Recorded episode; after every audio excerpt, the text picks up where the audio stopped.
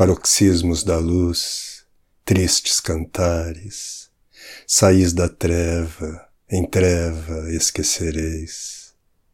Românticos leitores, não choreis, poupai-vos para os vossos maus azares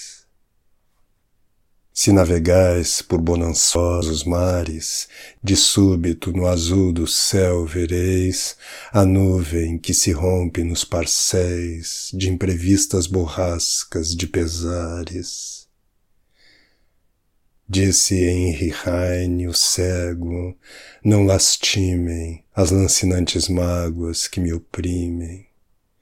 Espere cada qual chorar por fim e eu, que tanto carpi os condenados, os cegos, os supremos desgraçados, já lágrimas não tenho para mim.